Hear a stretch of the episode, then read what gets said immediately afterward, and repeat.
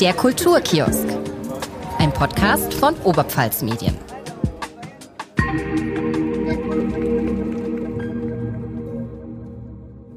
Moin Moin im Kulturkiosk, einem Podcast von Oberpfalz Medien.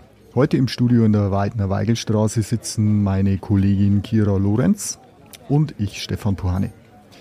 Wir blicken am Anfang zurück auf den September 2019, als gegen Mitternacht des 13. September Gitarrenlegende Uli John Roth zusammen mit seiner Band auf die Bühne der Wurzer Oschnitthalle trat, dachte wahrscheinlich keiner der Gäste und Verantwortlichen daran, dass dies für fast drei Jahre eines der letzten Konzerte in der Stormcrusher-Reihe sein würde. Die Gründe für die lange Pause sind ja hinlänglich bekannt. Das Stichwort lautet Corona.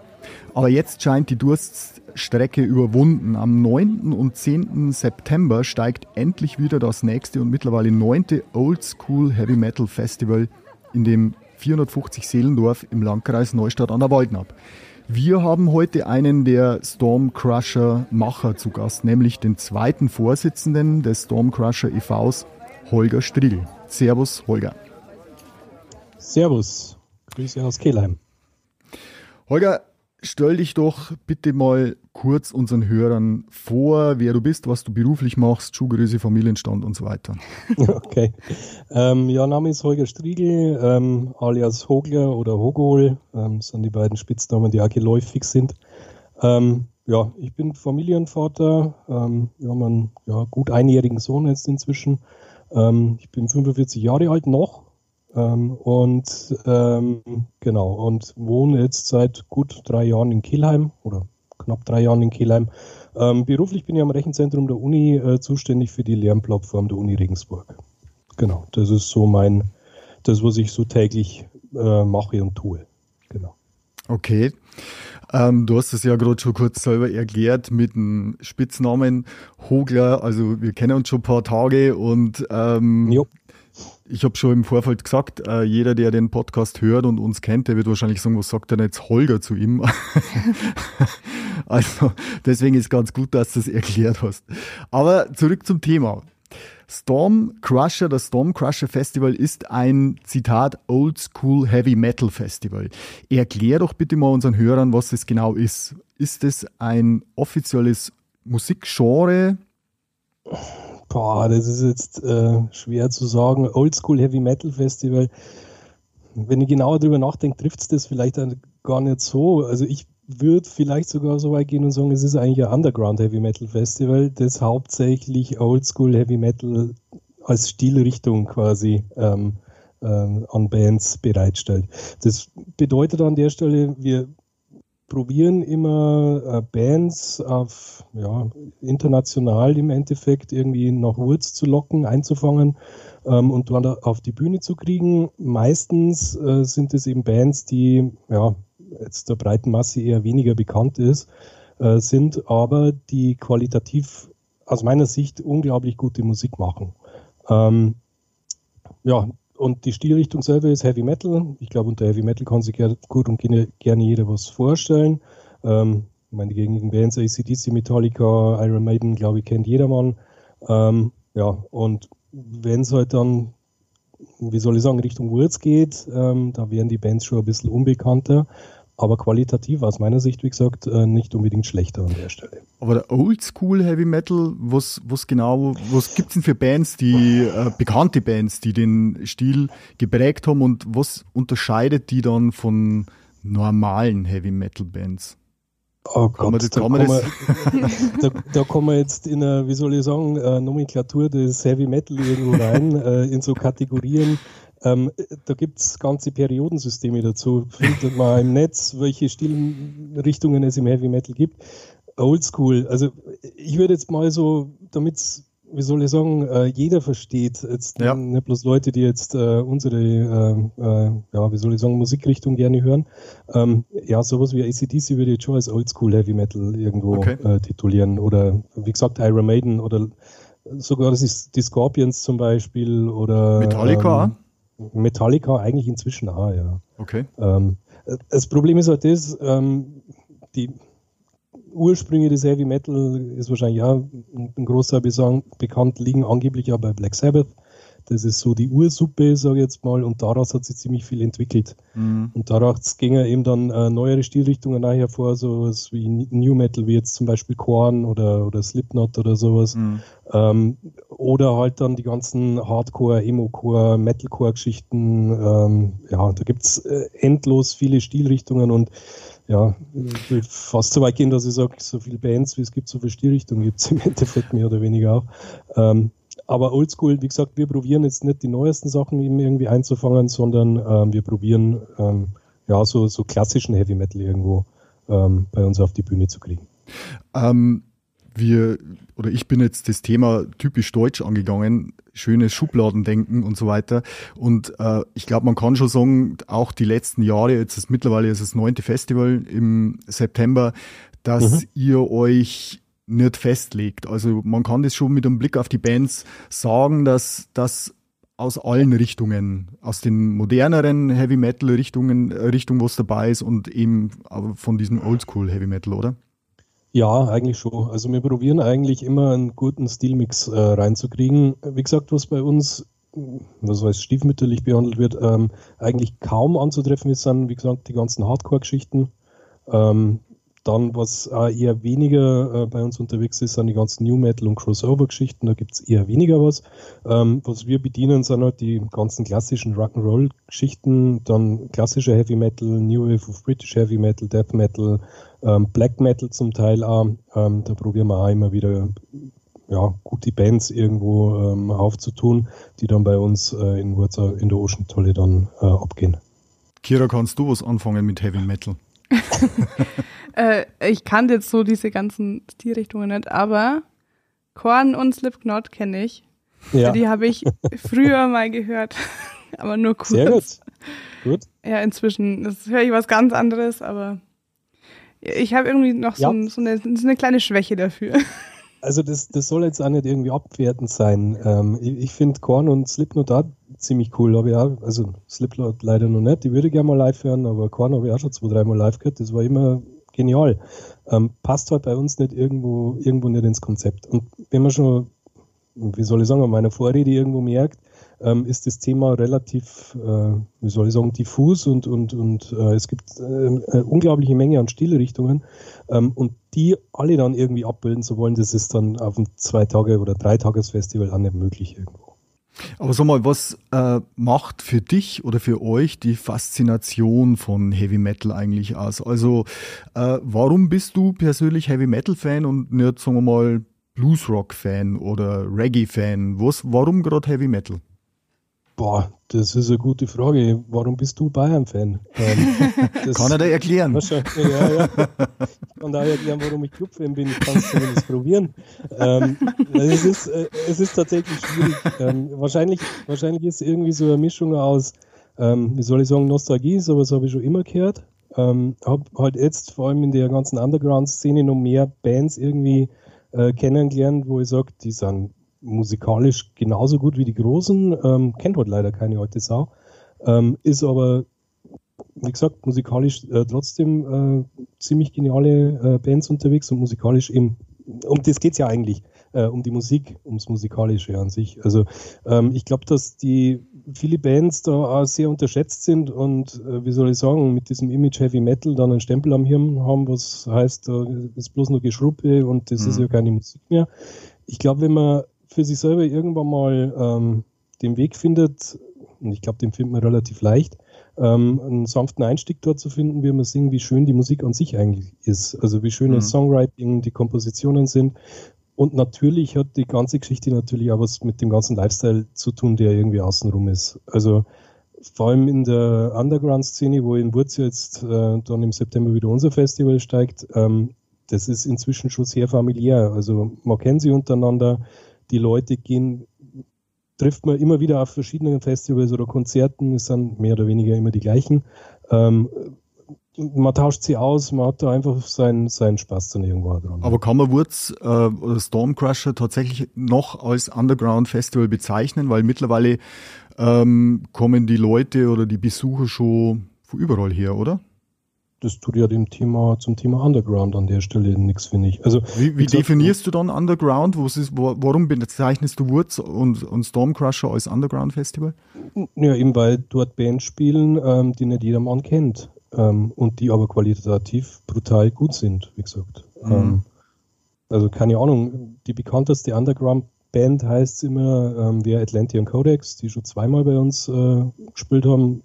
Grandios. Also mhm. wenn man auf eher so ein bisschen, ja, das ist e Epic Metal ähm, eigentlich, äh, eigene Stilrichtung, wenn man auf eher so ein bisschen epischere Sachen steht, so, ja, wie soll ich sagen, Manowar bloß ein bisschen moder moderner ähm, und, und ja, musikalisch noch besser, finde ich, ähm, dann kann man sich sowas mal anhören. Ja. Und Sie sind aus der Gegend aus Vilseck.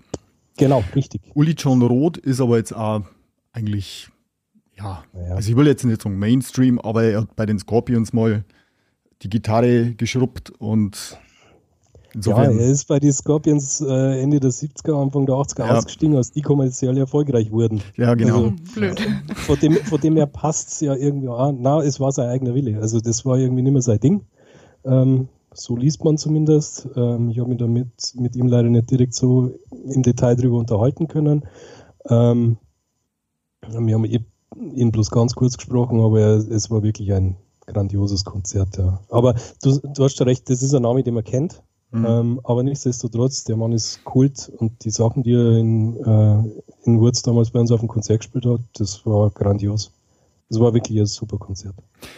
Kommen wir doch tatsächlich jetzt mal zum Festival selber. Vielleicht kannst du das trotzdem unseren Hörern mal beschreiben. Wie muss man sich das vorstellen? Stormcrusher, wie viele Besucher sind es? Wie viel? Beschreib doch mal die Umgebung, wie das alles vor sich geht. Naja, ähm, wir haben mit Wurz, mit der Oschnitthalle schon eine ziemlich geniale Location gefunden und sind da unglaublich dankbar immer noch ähm, dem Wurzer Oschnitthallenverein, der uns de, ähm, ermöglicht, da immer wieder ähm, das Festival eben stattfinden zu lassen. Ähm, wie gesagt, wir sind eigentlich ja ein gemeinnütziger Verein, ähm, ohne großartig wie soll ich sagen, einen finanziellen Background. Ähm, deshalb sind wir happy, dass sowas gibt, ähm, dass dort die Infrastruktur schon steht. Ähm, man braucht sie nicht, um keine Ahnung, ähm, was weiß ich, Strom irgendwo in die Wald und Wiesen äh, irgendwie rauslegen, dort die ganze Infrastruktur schaffen. Das ist im Wurz schon alles da. Ähm, das ist schon mal das, das, erste und das ist der wichtigste Baustein im Endeffekt, um so ein Festival überhaupt machen zu können. Der zweite wirklich auch fast noch wichtigere Baustein ist eigentlich, ähm, sind die Leute, die dort mitarbeiten ähm, beim Stonecrusher. Ähm, Im Moment sind es während des Festivals roundabout 60 Helfer, die da tatsächlich im Einsatz sind. Ähm, egal ob jetzt Security, PR-Schrank, ähm, Catering, wir stemmen auch die ganze Backline, also sprich die ganze Technik für die Bands stemmen wir selber, weil wir vereinsintern eben die Möglichkeit haben. Also es sind Leute bei uns im Verein, die eben als Tontechniker und ähm, wie soll ich sagen, als äh, Bühnenmenschen in Anführungszeichen unterwegs sind und eben die ganze Technik dort stemmen können ähm, und das auch wirklich gut machen. Ähm, ja, und dann geht es eben los, man plant das ganze Festival, dann kommen die Leute hoffentlich, dann kommen die Bands und dann geht's rund. Wie viele Leute kommen denn da? Wie viel erwartet ähm, Wir haben ähm, die letzten Jahre jetzt, ähm, ja, haben wir die Möglichkeit gehabt, das auf 1000 äh, Karten zu limitieren. Ich weiß nicht, das erste Mal im Wurz waren es limitiert auf 800. Da war so, war Vorgabe vom Landkreis, wahrscheinlich so nach dem Motto, mal schauen, was das für wilde sind, die da hinten irgendwie die Party machen. Dann hat man gesehen, dass das eigentlich recht, ja, es ist zwar immer ein Riesenfest und eine Riesenparty, aber es läuft eigentlich ziemlich human ab, ähm, unterm Strich. Und dann hat man gesehen, dass das eigentlich geht. Ähm, und dann hat man, haben wir das Ganze erweitern dürfen auf 1000. Ähm, wir haben jetzt zuletzt 2019 mit allen drum und dran so um die 800 Leute ungefähr gehabt auf dem Festival. Ähm, wäre schön, wenn es dieses Jahr mindestens wieder so viel werden würden. Das wäre wär toll. Vielleicht nur ein Wort zu äh, Wurz und zur Oschnitthalle. Also Wurz ist, ich habe es eingangs schon erwähnt, äh, kleiner Ort im Landkreis Neustadt an der Waldnau. Und die Oschnitthalle ist eine, ja, äh, Veranstaltungshalle, in der normalerweise äh, auch Veranstaltungen sind wie bayerisch-böhmische Abende, Preisschaffkopf, politische Versammlungen, ja. Schlagerpartys. Also man hat eigentlich querbeet alles. Querbeet alles. Es ist auch ein großes äh, Gelände außenrum, wo ja. die Besucher jetzt vom Stormcrusher, ich glaube, das ist auch die einzige Veranstaltung, wo ähm, Besucher der Oschnithalle dann äh, campieren. Ja, Gell? Also, ähm, in, in diesem ganzen Mix der Wurz der Ocean Italia haben wir natürlich jetzt noch gefehlt. Gell? Genau. Und, aber was, glaube ich, ganz interessant ist oder was viele vielleicht auch nicht wissen, da kannst du noch was dazu sagen. Ähm, hm. Der Stormcrusher Verein hat mit Wurz eigentlich nichts zu tun. Äh, erklär doch mal, wie der zustande gekommen ist, weil der ist ja in einem ganz anderen Landkreis entstanden. Ja, genau. Also entstanden ist der äh, Verein 2011 im September ähm, und ja, im Endeffekt der, der, Hintergrund war der, dass die Musiker im Endeffekt damals zusammengetan haben. War alles auch weit vor meiner Zeit. Ich bin erst seit 2018 mit dabei. Ähm, dass die Musiker eben zusammengetan haben, um äh, für sich selber auch irgendwo eine Plattform zu schaffen für Auftrittsmöglichkeiten und auch die, wie soll ich sagen, wenn man in der Musikszene unterwegs ist, dann kennt man halt die Band, die Band kennt wieder die und hin und her und dann ähm, schaut man eben, wie man da sich gegenseitig unterstützen kann und der Stormcrusher Verein war eben dann eine Plattform, um äh, Auftrittsmöglichkeiten entsprechend zu schaffen. Ich meine, das Festival ist ja bloß ein Teil der ganzen Vereinsgeschichte, aber da kommen wir vielleicht später dann auch noch entsprechend drauf. Genau, und so ist es ganz. Gegründet in Wiesau? Genau. Landkreis Tirschenreuth. Was war eigentlich damals äh, Sinn und Zweck der Gründung? Also, du hast schon gesagt, einige Musiker haben sich zusammengetan. Ja, wie gesagt, das war eigentlich tatsächlich der Zweck. Also A natürlich äh, Gemeinnützigkeit. Man hat geschaut, dass man irgendwo, wie soll ich sagen, ähm, die lokale Musikszene irgendwie ein bisschen ähm, ja, fördern kann. Und dann gab es natürlich äh, für die Bands, die sich dort damit beteiligt hatten, äh, ganz am Anfang eben die Möglichkeit, dort da entsprechend aufzutreten, auf, bei den entsprechenden Events, die es da gab. Also sprich mit dem ersten Festival dann. Vor allen Dingen auch. Genau. Ähm, wie gesagt, Gemeinnützigkeit und mm, wie soll ich sagen, ähm, musikalischer, ähm, ja, kulturelle, äh, kulturelles Engagement in, in der Region ist nach wie vor was, was wir uns auf unsere Fahnen schreiben. Also mit dem Festival, mit dem Festival und mit den anderen Sachen außenrum. Entschuldige. Nee, sorry. Äh, was macht ihr denn das ganze Jahr so, wenn ihr nicht das Stormcrusher Festival veranstaltet? Tatsächlich äh, läuft der Großteil der Arbeit in die Planung des Festivals. Das läuft da wirklich das ganze Jahr. Ähm, was wir sonst noch machen ist, Gott, das war jetzt natürlich mit Corona bedingt äh, alles ein bisschen schwierig, deshalb ist es dieses Mal auch flach gefallen, aber bei 2019 bei dem Festival so, dass wir den Opener-Slot fürs Festival konnte man sich quasi erspielen in einem Band-Contest, mhm. den wir im, Vor im Vorfeld äh, eben stattfinden haben lassen. Da haben sie bei uns äh, Nachwuchsbands beworben und ja, genau. Und sei Dank um Business aus äh, Schwandorf haben damals den Band Crusher Band Contest gewonnen ähm, den wir damals noch im alten Salut in Rotenstadt äh, stattfinden haben lassen, ähm, mit Voting ähm, und einer Jury aus, äh, wie soll ich sagen, ja, äh, einschlägigen und bekannten Leuten, die in der Szene unterwegs sind. Ähm, und genau, also solche Sachen machen wir dann. Und wir probieren uns auch immer irgendwo, ähm, ja, ähm, der Gemeinnützigkeit zu verschreiben und dort immer entsprechend tätig zu sein. Also wir helfen dann gerne mal in äh, auf diversen Stadtfesten irgendwo aus oder wenn es an der Ohrschnitthall wieder irgendwas ansteht, da braucht es wieder einen Parkplatzeinweis dann schauen wir halt, dass wir da wieder Leute stellen und man hilft sich halt dann gegenseitig. Mhm. Nimm uns doch einmal trotzdem mit, du hast es gerade schon angedeutet, dass das ganze Jahr über eigentlich ähm, Organisation angesagt ist, die dann letztendlich in diesem Stormcrusher Festival mündet.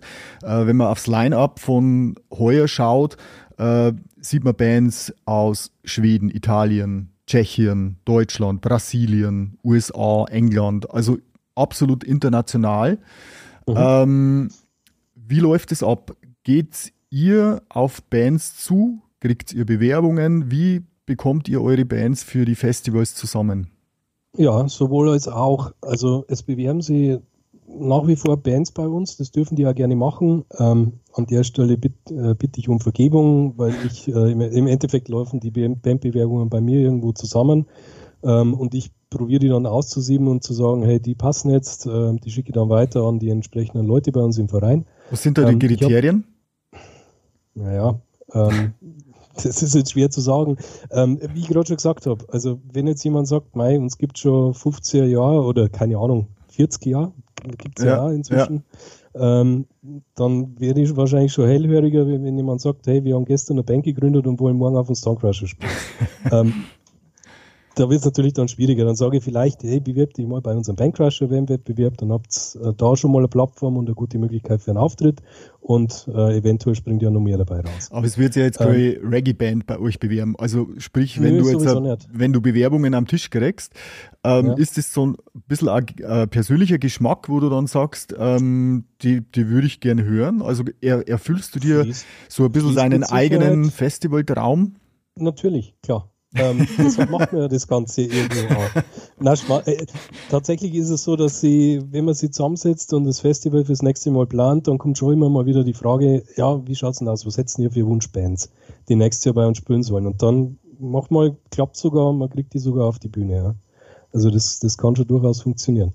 Ähm, aber nichtsdestotrotz, es ist schon richtig. Ähm, der persönliche Geschmack spielt natürlich da eine Rolle, wenn es jetzt um Sachen geht, wo ich jetzt vielleicht ein Ohr dafür habe, aber jetzt nicht in der Materie ganz tief drin bin. Keine Ahnung, Richtung ähm, Black Metal habe ich jetzt relativ wenig äh, Karten, sage ich jetzt mal.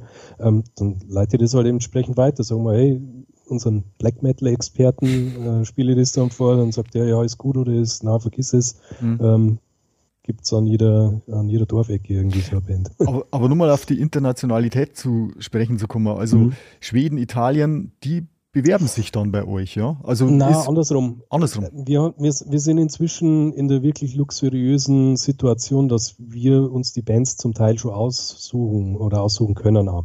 Mhm. Ähm, meistens ist es so, dass, wie soll ich sagen, äh, das Momentum eine Rolle spielt. Das bedeutet, wenn jetzt eine Band zufälligerweise gerade auf Tour ist ähm, und die gerade irgendwo einen Tag frei hat und vielleicht zufällig gerade äh, das in Richtung Stonecrusher irgendwo reinfällt, sind wir natürlich die Letzten, die sagen, hey, ähm, äh, also äh, was ich damit sagen will, ist, es gibt auch Agenturen und die größeren Bands laufen eigentlich größtenteils über Agenturen, da ist nichts mehr mit persönlicher Kontakt ähm, und die organisieren das im Endeffekt dann. Also es, es sind Booking-Agenturen, die auf uns zukommen, die sagen, hey, wir haben nächstes Jahr die und die Bands gerade bei uns irgendwie im Portfolio. Ähm, wie schaut's denn aus? Könnt ihr da was brauchen? Ähm, oder andersrum auch, wir fragen dann teilweise, wenn unsere Band wirklich interessiert, ähm, beim, bei, der, bei den Agenturen entsprechend an. Ich meine, man weiß, welche Band bei welcher Agentur ist inzwischen. Und wenn nicht, dann sagt einem die Agentur, wo die inzwischen weiter sind. Also so kollegial sind die, die äh, Kollegen dann dort da. Ähm, genau. Und so kommt das Ganze ins Laufen und deshalb auch international. Und deswegen kann es auch passieren, dass mal eine Band beim Stormcrusher spielt, die euch vielleicht gar nicht leisten könnt, weil halt einfach denen ihr Terminplan zwischen wo, es mittendrin liegt und wo sie sagen, okay, Richtig. Tag frei, wir müssen trotzdem unsere Roadies und was weiß ich alles bezahlen, dann genau. nehmen, nehmen wir das mit.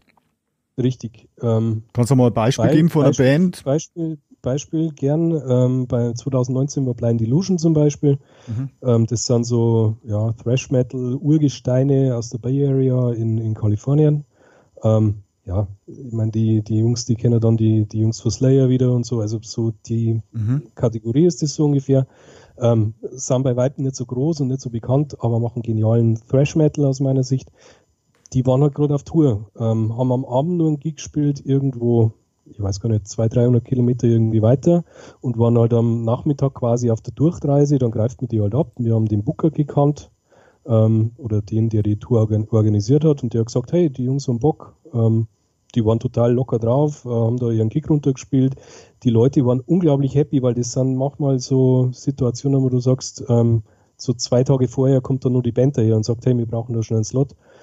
Dann kannst du natürlich dich hinstellen als, äh, als Konzertveranstalter und sagen, hey, schaut's mal, wir haben eine riesen Überraschung für euch. Ne? Ähm, ist manchmal auch der Zufall irgendwo, äh, ist dem Zufall auch geschuldet irgendwo dann. Ne? Okay. Genau. Jetzt, wenn wir schon bei den internationalen Bands sind, habe ich mal eine ganz grundsätzliche Frage. Warum gibt es so viele skandinavische Metal-Bands?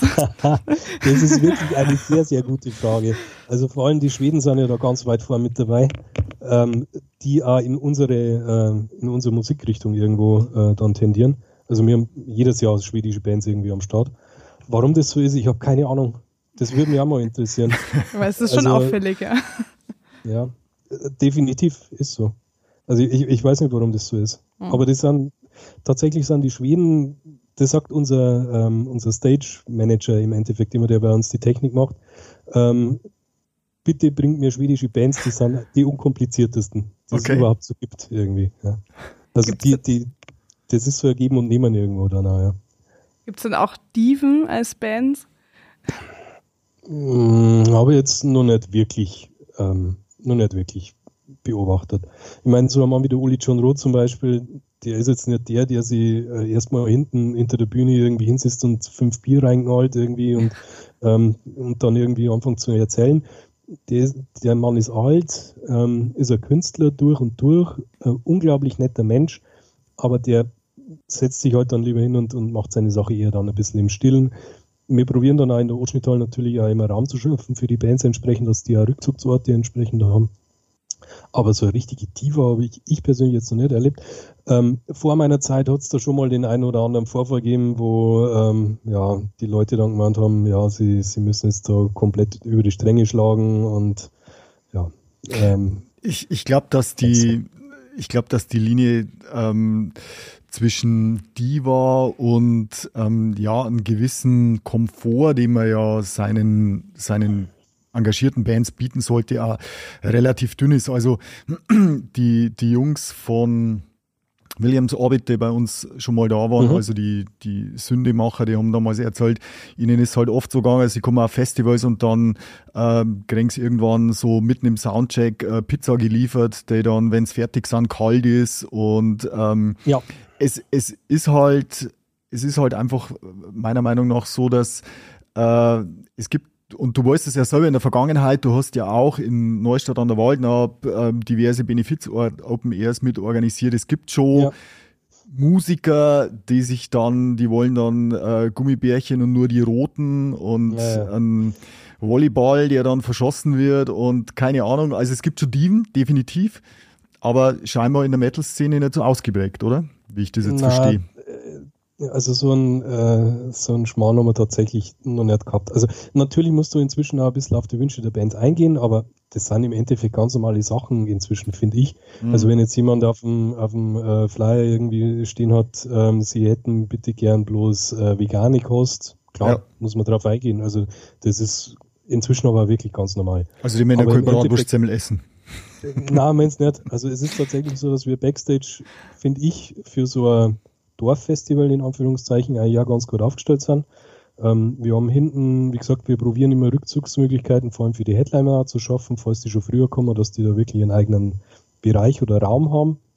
Wir probieren für jede Band zumindest so ein, ja, wie soll ich sagen, so ein Booth äh, zu schaffen, wo die ihr, ihr, ihre Sachen irgendwie schon mal zumindest lagern können, damit die keine Ahnung, nicht irgendwelche Zettel schreiben müssen, das ist jetzt meine Gitarrenkoffer und das ist mein äh, Drumkit oder so.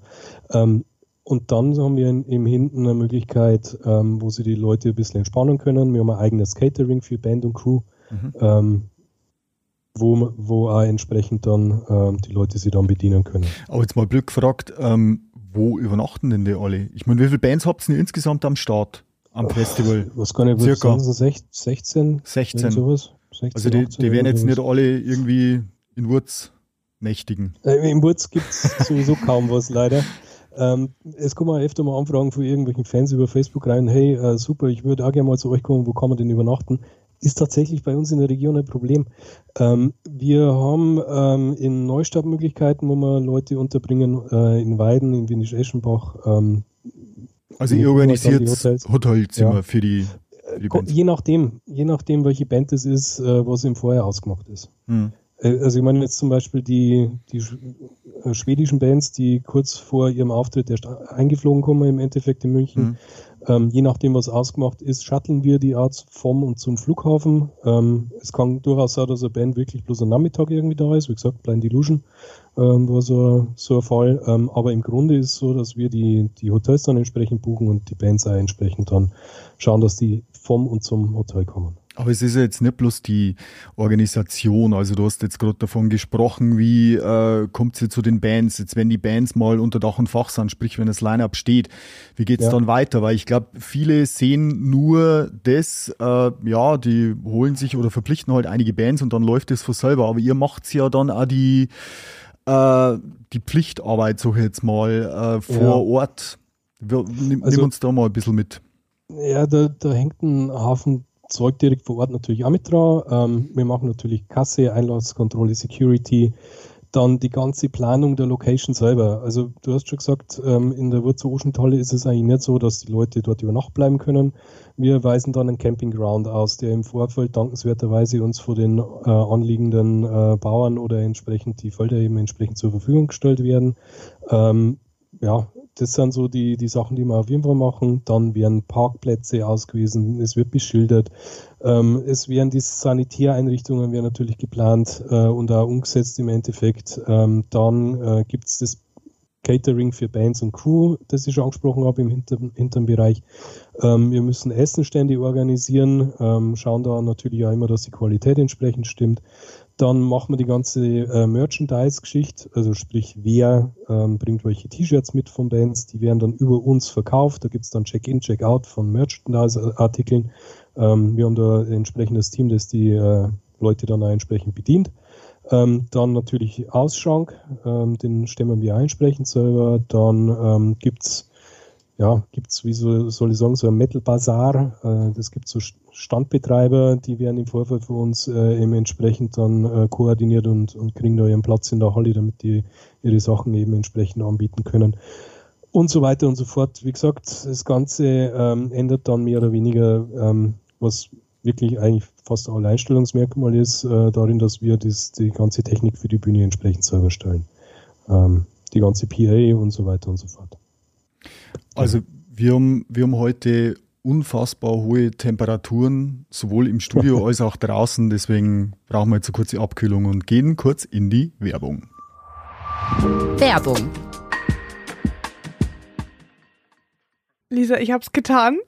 Ich habe die Onets-App runtergeladen und ich sag dir, ich bin begeistert. Was gefällt dir denn am besten? Also ich finde es erstmal gut, ist vielleicht ein bisschen spezifisch, aber dass ich mit meinem, äh, mit meinem Daumen nicht ganz übers Handy langen muss, sondern dass die Navigationsleiste direkt an meinem Finger ist. Was ist das für ein Service? Aber natürlich auch äh, die personalisierten Artikelempfehlungen, die man aus dem Onetz eh schon kennt. Also was will ich mit Nachrichten aus Schwandorf? Ich komme gar nicht aus Schwandorf, sondern natürlich wird mir das alles personalisiert zur Verfügung gestellt, nämlich Nachrichten, Reportagen, natürlich auch Blaulichtinfos, Interviews, die mich interessieren, Kommentare ist mein Lieblingsthema, Kommentare und Kolumnen.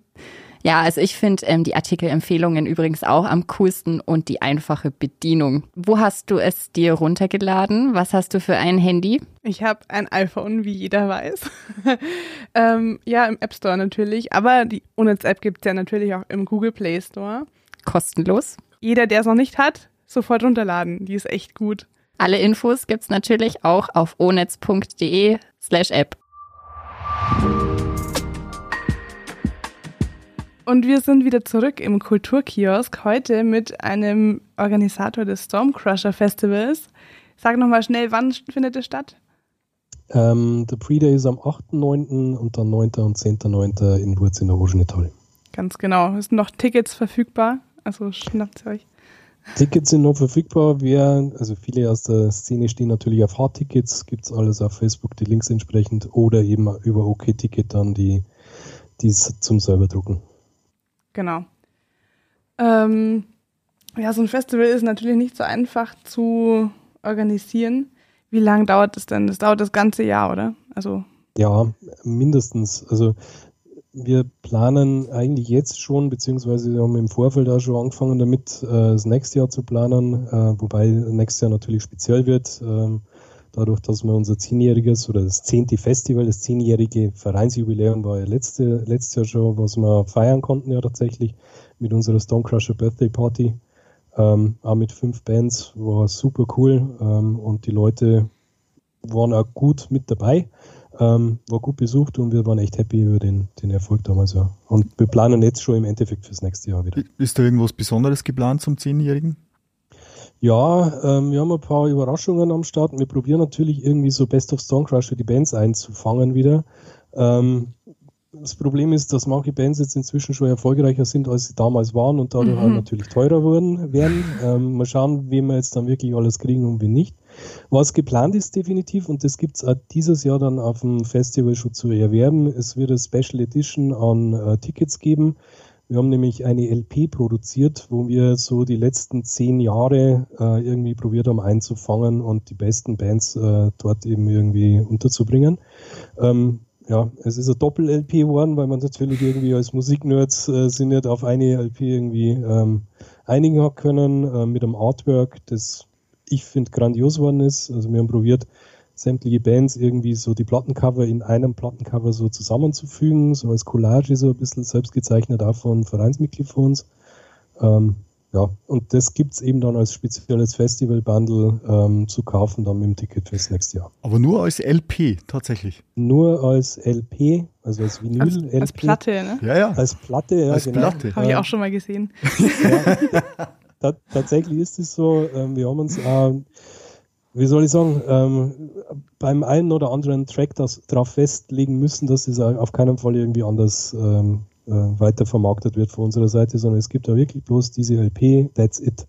Also es gibt es Okay. nicht wirklich im digitalen Format. Dann, dann muss man ja quasi wieder die Kassettenrekorder aktivieren, dass man die Platte aufnehmen und weitergeben kann. Also Ja, das na, ist ja, man, man, man muss ja alles, ja. man muss ja alles aufheben. Ja, es ist auch ein Track drauf, den es sonst nirgends gibt tatsächlich. Okay. Ähm, es war ganz witzig. Äh, Iron Flame, eine der Bands, die bei uns 2019 eben gespielt haben, total sympathische Jungs, muss Mhm. ich jetzt natürlich auch sagen. Ähm, die haben unsere Vereinshymne geschrieben. Okay. Ähm, wir haben bei denen angefragt, hey, wie schaut's denn aus? Äh, könnt ihr uns einen Track irgendwie zur Verfügung stellen für die LP? Und dann kam zurück, wisst ihr was, wir schreiben euch was. Und dann haben die uns wirklich eine Vereinshymne geschrieben und ich finde, die ist absolut grandios geworden. Ja. Ein, ein Lied namens Stormcrusher, oder was? Exakt. Okay. Genau so ist es. Und- Von, von Iron Flame. Äh, findet sie bei uns auf der Facebook-Page. Ähm, ich habe im Vorfeld mal geschaut, ja, man findet es tatsächlich noch auf der Facebook-Page. Ähm, die Ellie, die für uns äh, eben für die ganzen Grafikdesign-Geschichten und so weiter zuständig ist, die auch für das Cover der, der LP eben zuständig ist, ähm, hat nur ein Video dahinter geschnitten mit so äh, Video-Footage vom 2019er Stonecrusher. Ich finde es gelungen. Also es ist echt ganz cool geworden. Ja. Sowohl der Song als auch das Video. Jetzt sag mal, du hast das vorhin äh, schon mal gesagt. Das ist äh, das Festival ist immer so, man erfüllt sich da so die eigenen musikalischen Träume. Aber wie ist denn tatsächlich, wenn dann an den drei Tagen oder an den zwei Tagen dann in Wurz, wenn das Festival über die Bühne geht? Könnt ihr alle, die ihr da beteiligt seid, wirklich die Musik genießen? Er schüttelt schon mit dem Kopf. Oder, oder ist man immer angespannt und schaut drauf, wie es läuft und wie es nicht läuft? Also ich kann mich erinnern, ich war 2019 am Stormcrusher und habe da mit äh, diversen Leuten gesprochen, die ja gearbeitet haben und die waren haben gesagt, ja Mensch, und hoffentlich kommen halt nur ein bisschen mehr und, und also man hat immer so den Ablauf im Blick. Ist das so? Und ähm, wenn das so ist, dann ist ja das eigentlich gar nicht so toll für euch, oder? Das stimmt tatsächlich. Also wir sind eigentlich alle, also alle 60 Helfer, ähm, größtenteils beschäftigt während der, der ganzen, äh, während des ganzen Festivalzeitraums. Ähm, sicher ergibt sie irgendwo immer mal wieder ein paar Minuten, wo du dann eine Band wieder anschauen kannst. Oder ich hab, 2019 habe ich eben geschaut, dass ich vor jeder Band, die aktuell gerade spielt, dann schnell ein Foto mache, ähm, einen kurzen Facebook-Artikel irgendwie dazu einstelle. Jetzt bei uns äh, spielt gerade, was weiß ich, eben Iron Flame oder Uli John Roth oder Atlantic Codex. Ähm, nichtsdestotrotz, es ist tatsächlich schade, weil man oftmals mehr sehen wollen würde von den Bands. Ähm, man kriegt da wirklich bloß am Rande mit, was wirklich abgeht. Oder keine Ahnung, dann rennt man sie hinten wieder über den Weg mit einem anderen äh, Vereinsmitglied und sagt dann, hey, wie waren die und die? Oh, die habe ich gesehen, die waren super. Und du denkst, ja, verdammt, hätte ich ja gern. Aber du hast es Aber- vorhin schon erwähnt, du bist ja Quereinsteiger. Das heißt, du bist seit, was hast du gesagt, 2018 dabei? 2018 bin ich dabei. Seit 2018. Also du hättest es ja auch anders haben können. Du hättest ja auch können, dass du jährlich als Gast hingehst und dann die Bands genießen kannst. Warum hast du dich denn dazu entschlossen, da mitzumachen? Ja, aber mich interessiert hat, wie denn äh, so ein Festival funktioniert natürlich im Hintergrund. Es ist tatsächlich interessant. Ähm, B, weil die Leute im Verein einfach, äh, muss ich mal eine Lanze brechen, für alle äh, wirklich unglaublich cool drauf sind. Ähm, es macht echt Spaß, mit denen zusammenzuarbeiten. Egal mit wem. Das ist echt super. Ähm, und weil man natürlich probiert, irgendwie das, wie soll ich sagen, diese Fackel irgendwie weiterzutragen und probiert eben sowas nicht aussterben zu lassen. Und dann möchte halt ich, der auch gerne auf Konzerte geht, auch meinen Beitrag dazu leisten, dass im Wurzel weiterhin sowas stattfinden kann. Das sind ganz, ganz einfach die Sachen. Ja. Und wie gesagt, unterm Strich macht es echt Spaß. meistens stehen wir dann, ähm, die Leute, die dann Zeit haben, so bei der letzten Band des Festivals irgendwie zusammen, trinken nur Bier und das ist, ja, und wenn es dann gut gelaufen ist, dann ist das wirklich schon sehr, sehr cool. Das sind so die glückseligen Momente dann, ja. Also Wurz, Wurz ist ja jetzt von der Größe der Örtlichkeit nicht äh, vergleichbar mit ähm, Locations, wo so Festivals wie Rock im Park oder Rock am Ring stattfinden. Hat es deiner Meinung nach eher Vorteile oder eher Nachteile, äh, Festival in ländlicher Gegend zu veranstalten? Wie gesagt, die Nachteile habe ich schon kurz angesprochen. Es wäre schön, wenn es noch mehr Unterkünfte geben würde, äh, wo man dann unseren Besuchern können, ja, da kannst du problemlos hingehen. Auf der anderen Seite haben wir natürlich wieder einen ausgewiesenen Campingplatz und auch ausgewiesene Stellflächen für Wohnmobile und, und, und äh, Camping, äh, ja, wie soll ich sagen, Wohnwägen und so. Ähm, ich meine, das funktioniert schon alles, das geht schon, aber es hat an der Stelle, das, also das sind die Nachteile. Die Vorteile sind, ähm, durch so eine Location wie in Wurz, ähm, wo die Infrastruktur schon stimmt, ist es eben für so einen relativ kleinen Verein wie unseren eben trotzdem ermöglicht, dann sowas auf die Beine zu stellen. Ähm, ich glaube, wenn es größer werden würde, ja, du bräuchtest wieder eine andere Location, du weißt nicht, auf was lässt du dich ein. Natürlich ist der finanzielle Rahmen irgendwo ein bisschen größer an der Stelle. Ähm, es ist aber auch mehr Risiko dann an, unterm Strich dann an, mit dabei. Jetzt mal kurz mal nochmal zurückgehen in die Vergangenheit. Das war vorher, wie oft hat es in Wiesau stattgefunden? Ähm, es war ganz am Anfang, war es mal im Friedenfels, habe ich mal sagen lassen. Wie gesagt, das war alles vor meiner Zeit. Dann war es mhm. mal in der Turnhalle in Waldsassen ähm, wo es nicht so gut gelaufen ist und dann ist man im Umzug nach Wiesau bis 2015 war es in Wiesau und ab 2016 dann in und, Purz. Und was hat das für Gründe gehabt? Der Verein, glaube ich, hat sich ja in Etzenricht, soweit ich weiß, niedergelassen, oder? Also die offizielle. Genau. Es ist eigentlich, wie soll ich sagen, ähm, das Herz des Vereins ist international an der Stelle. ähm, es ist eigentlich wurscht, die Leute von uns sitzen, keine Ahnung, viele sitzen im Nürnberger Raum, ähm, es sitzen danach natürlich auch in Weiden. Dann gibt es Leute in München oder mich im, im Regensburger Raum dann eher, äh, da gibt es auch Menschen, die da, da, unterwegs sind. Also wir sind bayernweit aufgestellt im Endeffekt, wenn man so will, oder international ist jetzt ein bisschen übertrieben. Ähm, nichtsdestotrotz, die Vereinseinschrift ist in Etzenricht, ist richtig. Ähm, da hat uns halt die, die Stadt in Etzenricht einen entsprechenden Raum zur Verfügung äh, gestellt, äh, den wir nutzen können und dürfen. Und es waren ja damals äh, Vereinsmitglieder dort im Ortsansässig. Es müsste jetzt nicht zwingend Etzenricht sein, wobei wir froh sind um den Vereinsraum und das ist alles super so. Also das ist schon gut so. Genau. Ähm, Nochmal zu dem Festival. Ich habe ein bisschen durchgeklickt. Ihr habt ja dieses Festival A bis Z. Ähm, mhm. Es gibt einen Dusch- und Frühstücks-Shuttle vom SV Wurz. Was ist das denn? Ja. ähm, auch ganz witzig, ähm, nachdem die Vereine in Wurz auch gesehen dass wir jetzt nicht irgendwie zum Frühstück schon kleine Kinder essen, haben die da auch mal, also, na, spannend. Ähm, die haben gesehen, wir sind eigentlich, es ist eigentlich ganz cool. Ähm, wir trinken genauso gern Bier oder Spezi oder andere Sachen und feiern genauso gern wie jetzt, keine Ahnung, die Schlagerparade, die zwei Wochen vorher irgendwie dort stattfindet.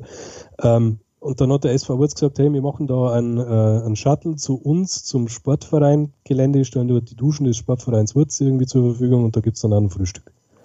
Können die Festivalgänger äh, ähm, äh, gerne dann eben entsprechend nutzen. Geheimtipp für alle Festivalgänger, der SV Wurz hat seit kurzem ein eigenes äh, Freibad oder Schwimmbad oder einen Pool, so muss ich sagen. Echt? Ich habe zwar, cool. ich, ich hab zwar heute gelesen, nur für die Vereinsmitglieder, aber gut, ich meine, der Mitgliedsantrag ist schnell ausgefüllt für die Festivalbesucher.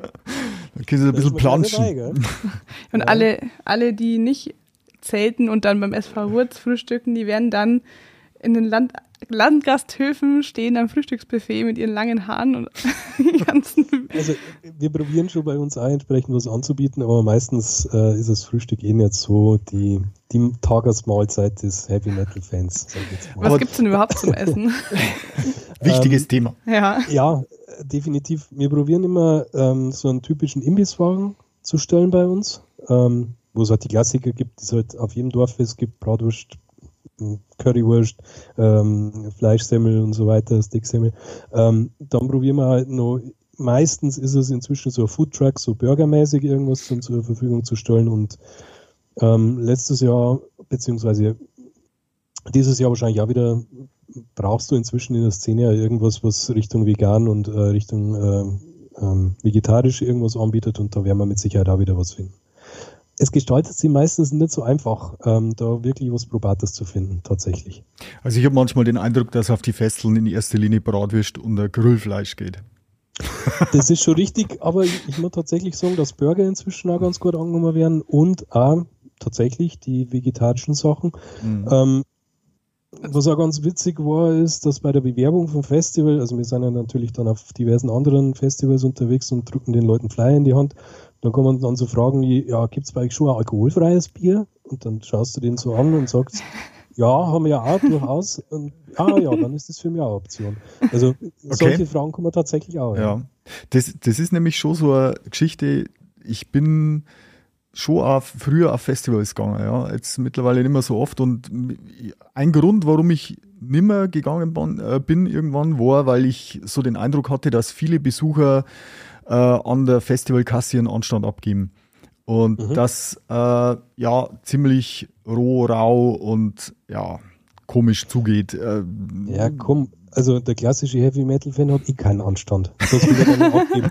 Nein, schade, das war jetzt ein Scherz. Ähm, ich, ich glaube, dass bei uns auch roh und rau zugeht natürlich, aber ähm, unterm Strich hat es noch nie irgendwelche Probleme gegeben. Also es weiß jeder dann trotzdem irgendwie, äh, wie er sie aufführen muss. Und selbst wenn einer komplett harmvoll ist, ähm, ist zumindest immer nur eine zweite Person mit dabei, äh, die dann auf den aufpasst. Und du hast es grad, tatsächlich so. Du hast es gerade schon angedeutet, äh, anfangs ein bisschen eine Skepsis gewesen in, in der Ortschaft. Ihr habt es überzeugen müssen, natürlich scherzhaft, dass sie keine kleinen Kinder ja, ja. Also, wie gehen denn die Wurzer um mit der Heavy Metal Gemeinde, die dann äh, quasi einmal im Jahr immer 1000 Besucher sind, immerhin mehr wie Wurz Einwohner hat? Ja. Wie, wie gehen die damit ähm, um? Ich glaube, dass sie das tatsächlich, äh, wie wir schon angedeutet gehabt haben, äh, gewandelt hat, das Bild. Ähm, ich meine, die, die Leute haben sich die, diese Verrückten angeschaut, die da irgendwie zum Stonecrusher tingeln. Ich meine, man schaut entsprechend aus, äh, alle sind tiefschwarz gekleidet, das Maximale ist vielleicht nur das Blaue von irgendeiner Kutten mit Aufnähern drauf. Ähm, die Leute schauen schon wild aus, äh, sind aber herzensgute Menschen im Endeffekt. Und das merkt man erst dann auf den zweiten Blick meistens. Ähm, und das hat sich über die Jahre wahrscheinlich dann auch so etabliert. Ähm, inzwischen ist es für die Leute in Wurz, habe ich manchmal so das Gefühl, ähm, so eine Art Freakshow, die da dann vorbeispaziert, ähm, die schauen sie die an und dann ist das auch gut so.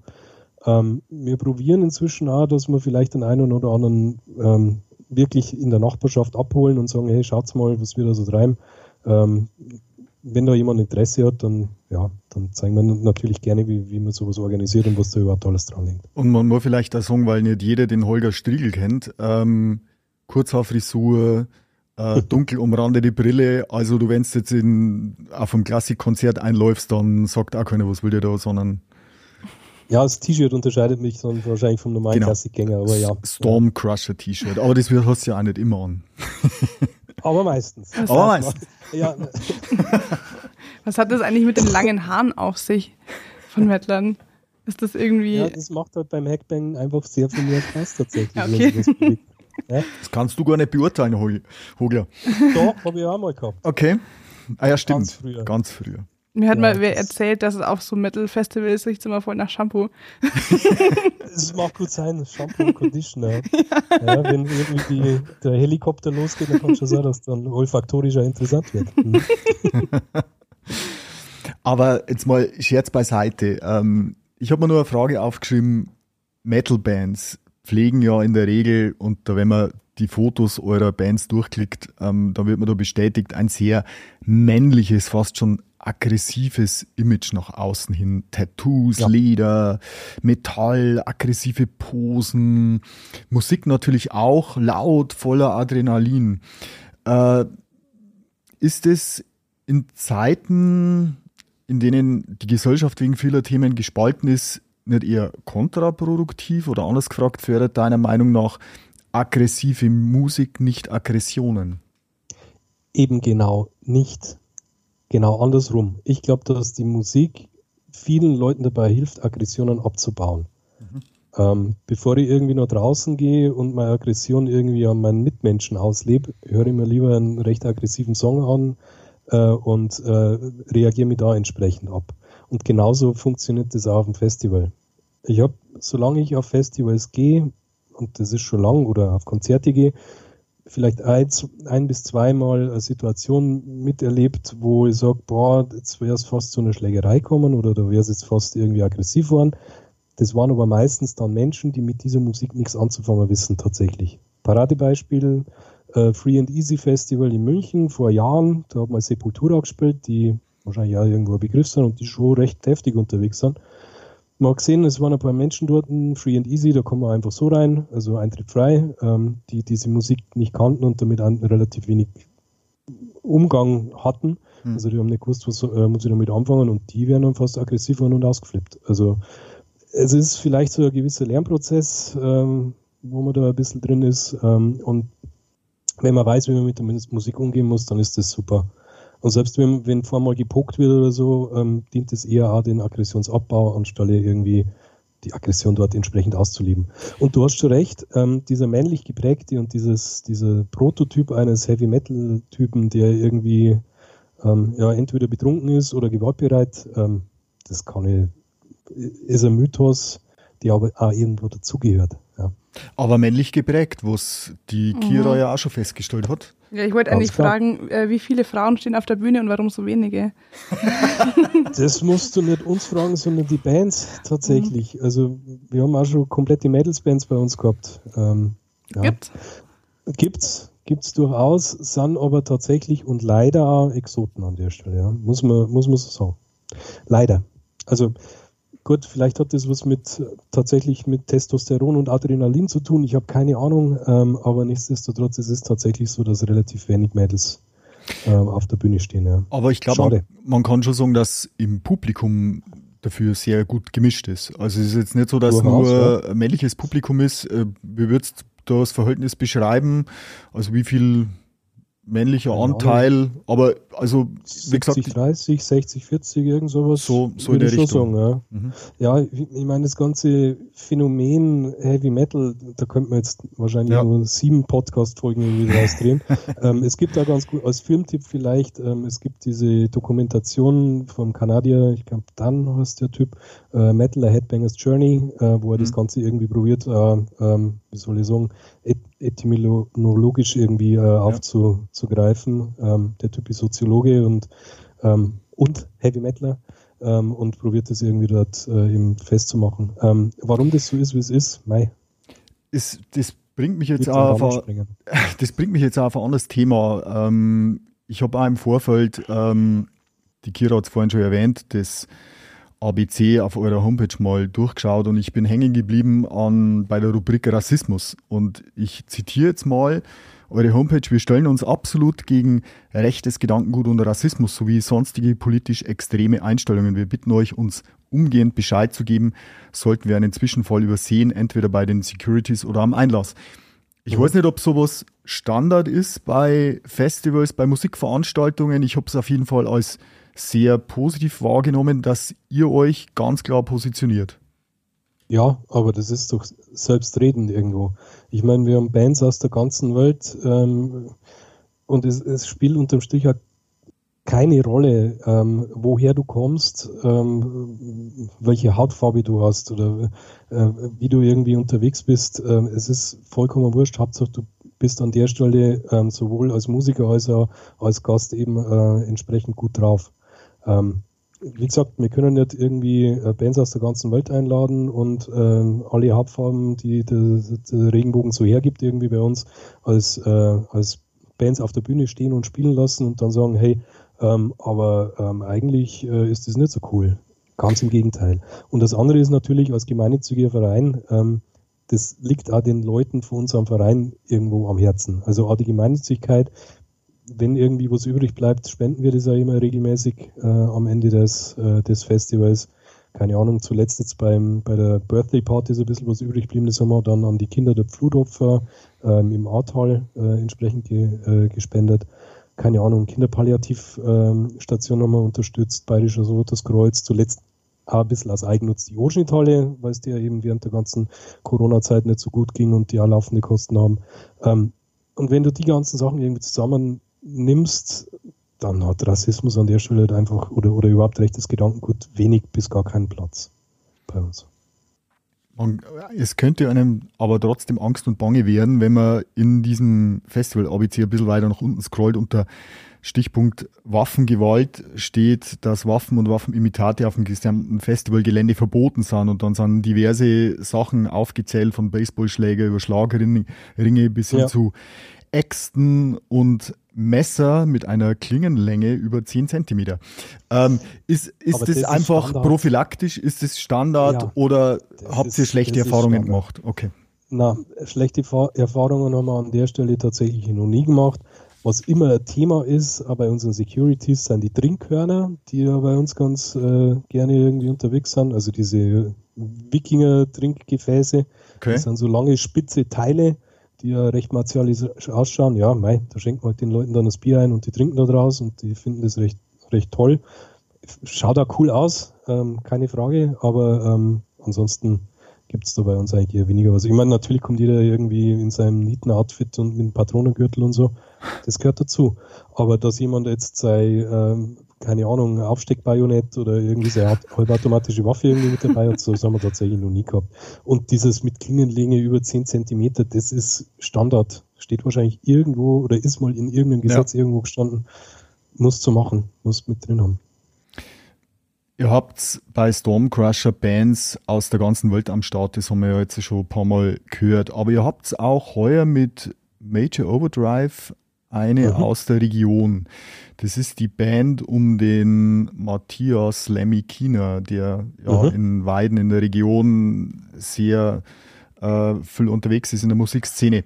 Ist das ein Zufall oder wollt ihr auch bewusst Gruppen aus der Region quasi eine Starthilfe geben? Eher zweiteres an der Stelle. Ich meine, wir kennen äh, Lemmy schon länger natürlich, man kennt sie in der Szene. Ähm, und er ist ein total sympathischer und netter Kerl. A und B macht er halt Musik, die A reinpasst und qualitativ auch wirklich gut ist, was wir bisher so hören konnten. das ist wirklich eine Band, die es noch nicht so lange gibt. Ähm, und deshalb haben wir immer gesagt, hey, ähm, denen geben wir auf jeden Fall auch mal eine Plattform. Ähm, wird wahrscheinlich eine der ersten Bands sein, die das Festival dann eröffnen, entweder am Tag 1 oder Tag 2. Wie viele regionale Gruppen sind dabei? Ist es die einzige oder?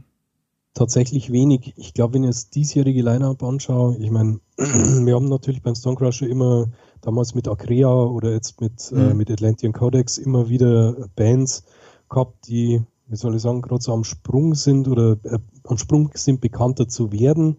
Sagen wir es mal so. Also Acrea war damals mit die apokalyptischen Reiter irgendwie auf Tour zum Beispiel oder Gut, Atlantean Codex ist wirklich ein Sonderfall, weil die sind äh, weltweit auf Tour ähm, und spielen dann weltweit auf solchen Festivals wie bei uns zum Beispiel, mhm. irgendwo in Mexiko, Athen oder, oder Gott, das ist ein bisschen größere Sachen, nichtsdestotrotz. Ähm, das ist wirklich eine Underground-Band, die aus meiner Sicht sowohl qualitativ, musikalisch qualitativ super sind, als auch die Texte, die dort äh, verarbeitet werden, sind auch großartig. Ähm, einfach mal reinhören, ist wirklich ein, ein Tipp von mir. Ja. Aber ansonsten wird es schwierig, ähm, Bands zu finden, die aus der Region sind. Ähm, es ist ohnehin so, dass ähm, wir haben mal so, wie soll ich sagen, Umfrage ist vielleicht übertrieben, aber mal so ungefähr geschaut und äh, über die Hälfte der Leute kommen aus über 200 Kilometer Entfernung zu uns, Wurz, unserer Gäste. Also jetzt nicht die Band, sondern die Gäste. Also es ist, wie soll ich sagen, wir werden wahrgenommen überregional ähm, und ich finde es manchmal schade, dass regional so wenig geht. Weißt du, wie ich meine? Also die Gäste, es, es könnten ruhig, ruhig und gern mehr regionale Leute zu uns kommen. Wie erklärst du dir gern, das? Ich habe keine Ahnung. Ich weiß es nicht. Also ich habe äh, selber im Bekanntenkreis gibt es Leute, wo ich weiß, dass die eigentlich auf die Musikrichtung stehen und dann Stonecrusher Mai. Das gibt's halt irgendwie. Aber dass das so wahrgenommen wird, wie es sich inzwischen entwickelt hat, ist schwierig, ja. Keine Ahnung, warum das äh, irgendwie nicht, nicht wirklich gut ankommt bei uns. Das ist natürlich der klassische ähm, Preiskopfgänger oder, oder äh, Mensch, der gern Blasmusik am Frühschoppen hört. Mache ich tatsächlich ja inzwischen. Freue mich über gute Blasmusik und über Weißwurstfrühstück irgendwo auf dem Dorffest. Ähm, dass der natürlich jetzt nicht speziell, ähm, ich weiß gar nicht, was bei uns das Ticket inzwischen kostet, um die 60 Euro ausgibt, um bei uns aufs äh, Festival zu kommen sehe ich irgendwo auch, ja. Ja, aber ähm, es gibt ja genügend Leute aus der Gegend, die eben dann woanders hinfahren und für solche Festivals Geld ausgeben. Also daher ist das schon ein bisschen unverständlich. Dann, ja, vielleicht ist es der Prophet im eigenen Lande, der nichts gilt, keine Ahnung.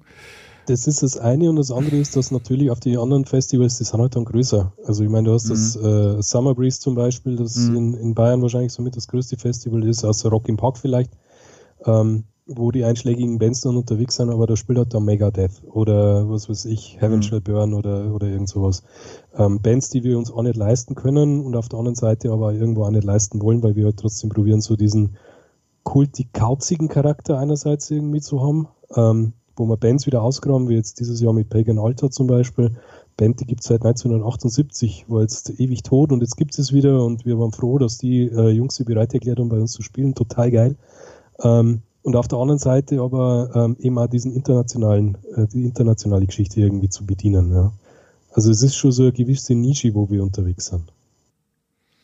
Ähm, Festivals fange ja meistens klein an. Also ich glaube, ähm, mich zu erinnern, dass mal eine ähm, Reportage und eine Doku über Wacken gegeben hat. Das ist ja, glaube ich, auch so ein mini kleinen ja. Festival entstanden und ist dann riesig groß geworden. Ähm, wie sind denn da eure Ziele? Also habt ihr Ambitionen, größer zu werden oder sagt ihr, nee, wir Schuster bleiben bei unseren Leisten und bewegen uns als Underground-Festival weiter? ehrlich gesagt habe ich mir da über die Langfristigkeit noch nie wirklich ähm, Gedanken gemacht. Ähm, ich meine, natürlich wäre es immer schön, wenn mehr Leute zu uns kommen und äh, sich daran erfreuen, was wir da irgendwie auf die Beine stellen. Ähm, mittelfristig wäre es super, das Ding mal äh, mit 1000 Leute vollzukriegen. Das wäre schon mal ziemlich cool. Ähm, ich hoffe, dass wir da auf einem ganz guten Weg sind und eben durch solche Aktionen wie die LP jetzt, die es da entsprechend gibt, ähm, nochmal ein bisschen einen Absatzmarkt vielleicht für unsere Tickets schaffen. Ähm, auf der anderen Seite muss ich sagen, wenn es dann zu groß werden würde, boah, ähm, dann geht es schon Richtung professionelle Geschichte wieder. Ich meine, was wir sind, wir sind alles Amateure. Das ist ein EV, gemeinnütziger EV, ähm, mit 40, seit heute übrigens 41 Mitgliedern. Ähm, da geht halt, also irgendwo sind dann auch Grenzen gesetzt im Moment. Dann müsste man anders denken, sich anders aufstellen. Im Moment ist so, das macht halt jeder irgendwie aus der Freizeit raus. Ähm, an der Stelle auch nochmal einen Riesendank an die ganzen Familien ähm, der ganzen Festival oder, oder der, der ganzen Festivalorganisatoren, also Mitglieder bei uns. Ähm, ich meine, jeder muss sich da irgendwie ein bisschen Urlaub nehmen und, und äh, freischaufeln, ähm, damit er da das Festival mitgestalten kann. Wenn es dann größer, größer werden würde, weiß ich nicht, ob wir das stemmen wollen würden.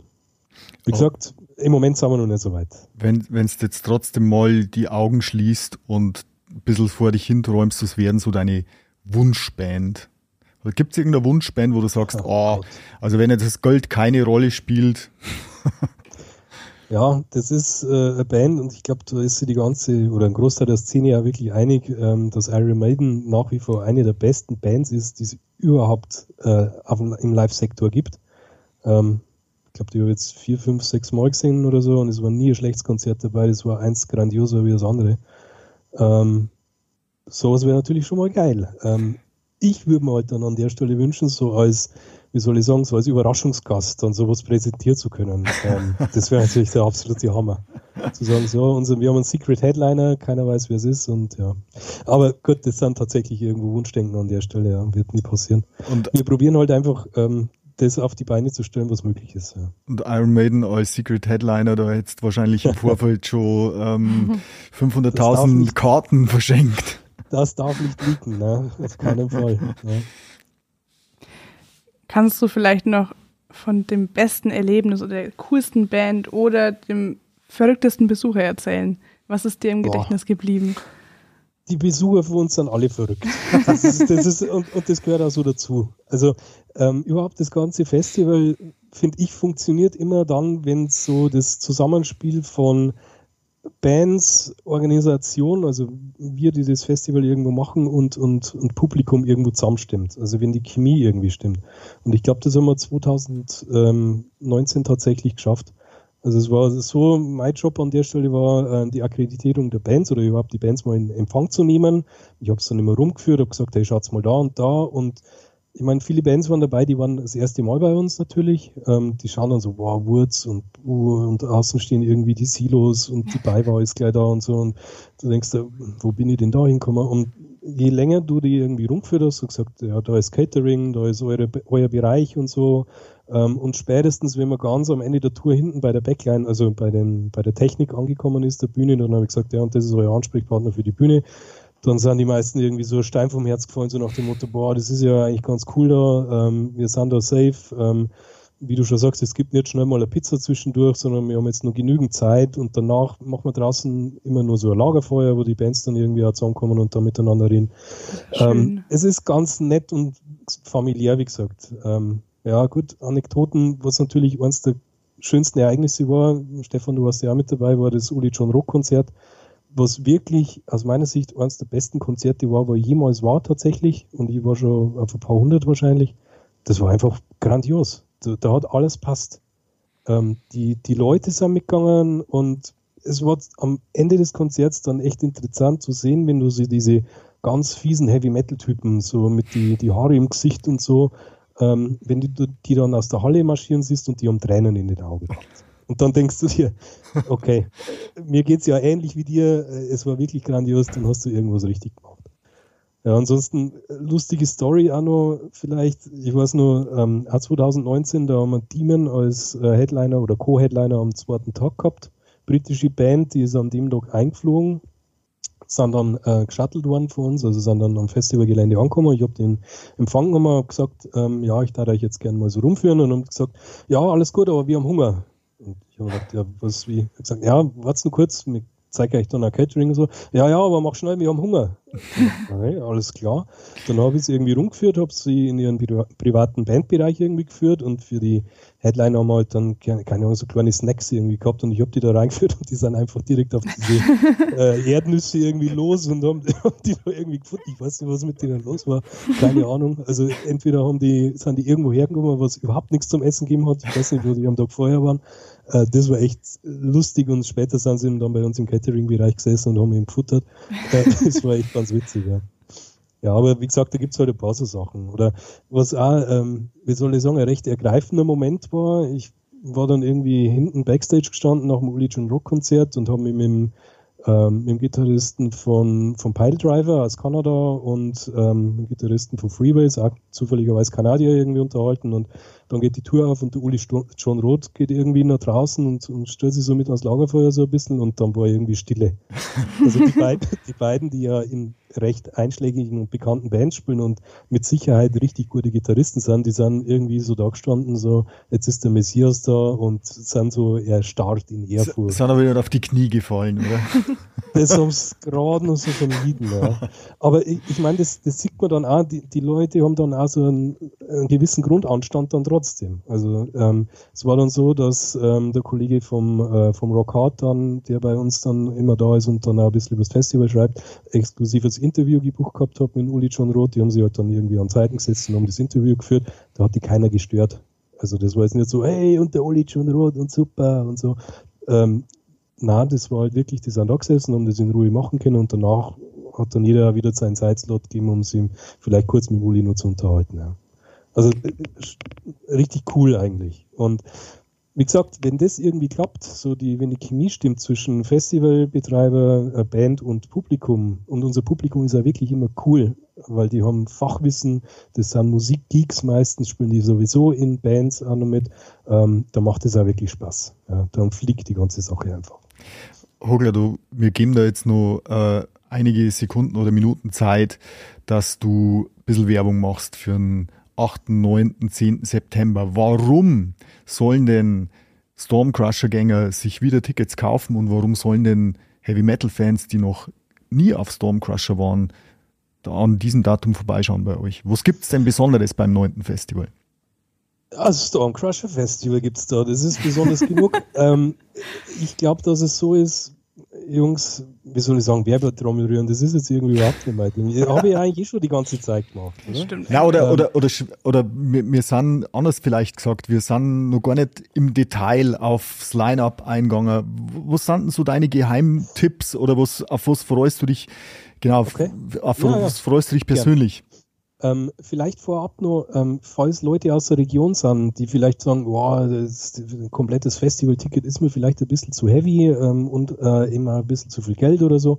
Ähm, kommt am Pre-Day. Der Pre-Day ist am 8. Ähm, startet um 18 Uhr. Da spielen fünf Bands, die eigentlich schon ein ganz gutes Spektrum so äh, abbilden, ähm, was wir so äh, am Start haben. Ist er, ähm, ähm, wie soll ich sagen, ein Tag oder der, der Termin ist nicht mit inkludiert im Festivalticket, kostet extra. Müssen wir leider so machen an der Stelle. Ähm, kostet aber bloß 17 Euro für fünf wirklich gute Bands. Ähm, es sind Finnen dabei, ähm, es sind ähm, deutsche Bands mit dabei und äh, US-amerikanischen Headliner mit Night Demon. Night Demon ist wirklich geil. Die sollte man sich wirklich mal anhören. Ansonsten, ja, kommt zum Festival. Wir werden wahrscheinlich auch wieder Tageskarten verkaufen. Das Ganze geht aber nur über unseren Facebook-Kanal. Das ist so unser Sprachrohr an, an die Gemeinde, wenn man so will. Ähm, da stehen dann alle Infos auch mit dabei. Ähm, ansonsten Bands, ja. Also wie gesagt, unsere Headliner sind, finde ich jetzt Bands, die nicht irgendwie an jeder Bushaltestelle spielen, ähm, mit Leadschlord aus den USA. Ähm, und jetzt muss ich so kurz nachschauen. Ähm, Pagan Altar haben wir nur am Start, auch mit als Co-Headliner unterm Strich und Demolition Hammer, auch Amerikaner. Ähm, Pagan Altar sind Briten.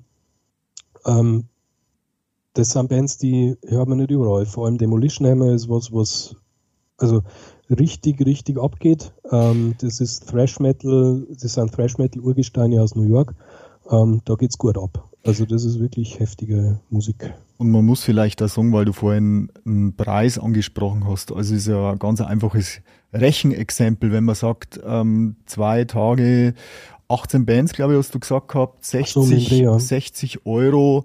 Also wenn man sich jetzt mal überlegt, ähm, wie viel zahle ich für eine halbwegs bekannte Band für ein Einzelkonzert und das dann hochrechnet, ist das extremst günstig eigentlich.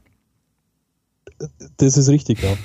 ich meine, natürlich ist das jetzt kein, kein Headliner-Geschichte bei vielen Bands, aber es sind ein paar Sachen dabei, die, wie ich finde, ähm, das sind so Up-and-Coming-Bands, ähm, wo ich mich tierisch drauf freue. Persönlich jetzt ähm, ist Bomber, äh, Band, die mir bis vor kurzem auch noch unbekannt war. Schweden? Ist, Schweden, genau. Ähm, es gibt eine andere schwedische Band, die wird zurzeit auf Rockantenne spielen, haben sie gespielt äh, mit, ähm, ach, Mann, mein Gott, ähm, Nestor. Ich weiß nicht, ob es äh, das, hör mal rein, das ist so typischer 80er Jahre Heavy Metal oder, oder Hard Rock eher. Mhm. Und ähm, Bomber be bewegen sich in eine ähnliche Richtung, also da habe ich ziemlich Bock drauf. Ähm, was ich mir auf jeden Fall ergeben werde, weil es musikalisch überhaupt nicht mein Ding ist, aber ich die Band unglaublich geil finde, ist Knife. Ähm, deutsche Band, die musikalisch ganz weit vorne ist, finde ich. Gesang ist, ja, Ansichtssache, sagen wir mal. Portrait ist eine Band, äh, Schweden auch wieder, äh, mit denen ich im Vorfeld da kurz schon Kontakt gehabt haben. Ähm, ganz nette Jungs, die unglaubliches Potenzial haben, finde ich. Ähm, auch zu mehr. Gesang ist halt mal wieder natürlich irgendwie andere Geschichte. Ähm, aber ähm, Ge Gesang andere Geschichte, weil das ist so Falsettgesang, so ganz hoch. Ah, okay.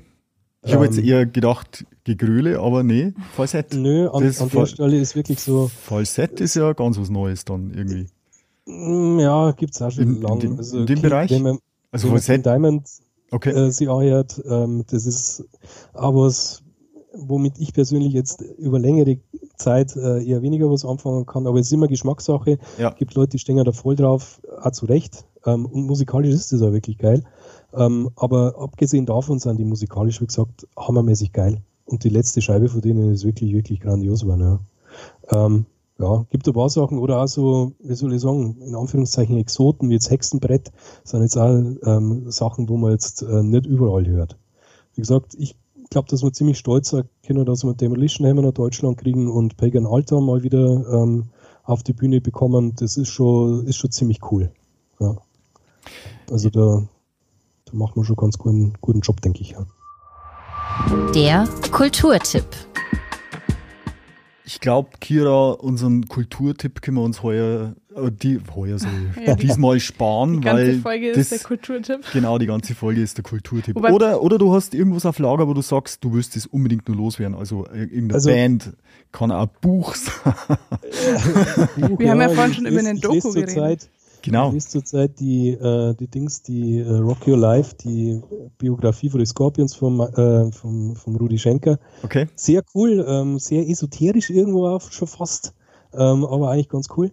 Ähm, kann man weiterempfehlen. Aber wo, was ich eigentlich sagen will, ich will vielleicht einmal die anderen äh, Underground-Festivals, die es ja in Bayern so gibt, sowas wie das Truheim Festival, die Bavaria Metalheads machen super Sachen, Metal in Void. Ähm, es gibt einen Haufen kleine Festivals, äh, Support Your Local Event. Irgendwo. Und da ja, gibt es doch auch noch ein, ein kleines Festival in München von unseren gemeinsamen ja. Bekannten organisiert.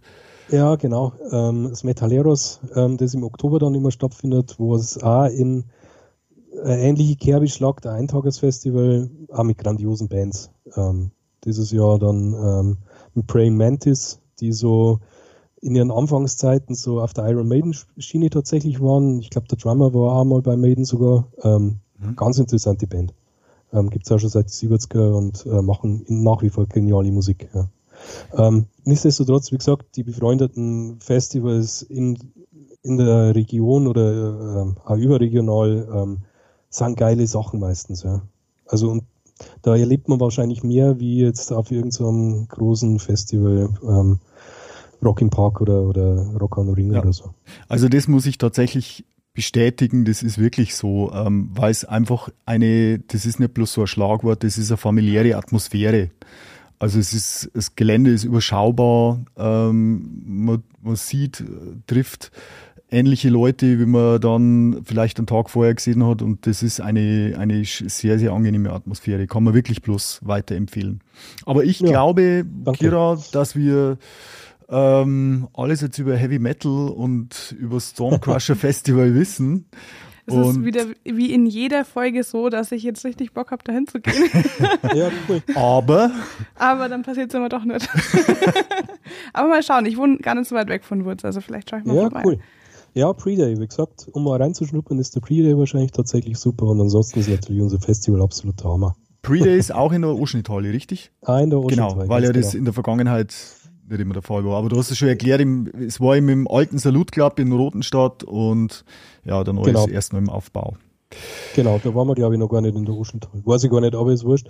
Wie gesagt, ähm, ist eh separat dazu von, von, äh, vom Festival ein bisschen zu trennen. Nichtsdestotrotz stehen ja sämtliche Sachen wie Campingground und so weiter auch schon zum Pre-Day zur Verfügung. Also wer sie alle drei Tage geben mag, sehr gern. Kommt's vorbei.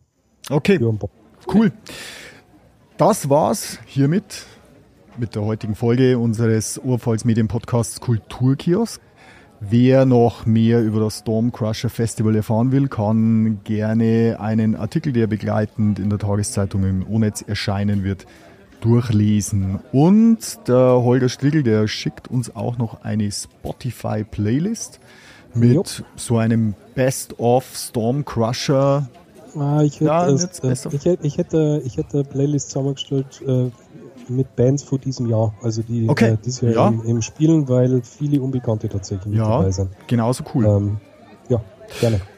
Lob, Kritik, Anregungen wie immer gerne per E-Mail an podcast.onetz.de. Holger, vielen Dank, dass du dir die Zeit genommen hast. Es war, finde ich, sehr interessant, einmal hinter die Kulissen von so einem Festival äh, zu blicken und auch, was ihr als Verein alles zu tun habt. Ähm, ja, und wie immer danke an alle, die uns zugehört haben. Bis zum nächsten Mal. Servus. Ciao. Ciao und danke an euch. Ciao.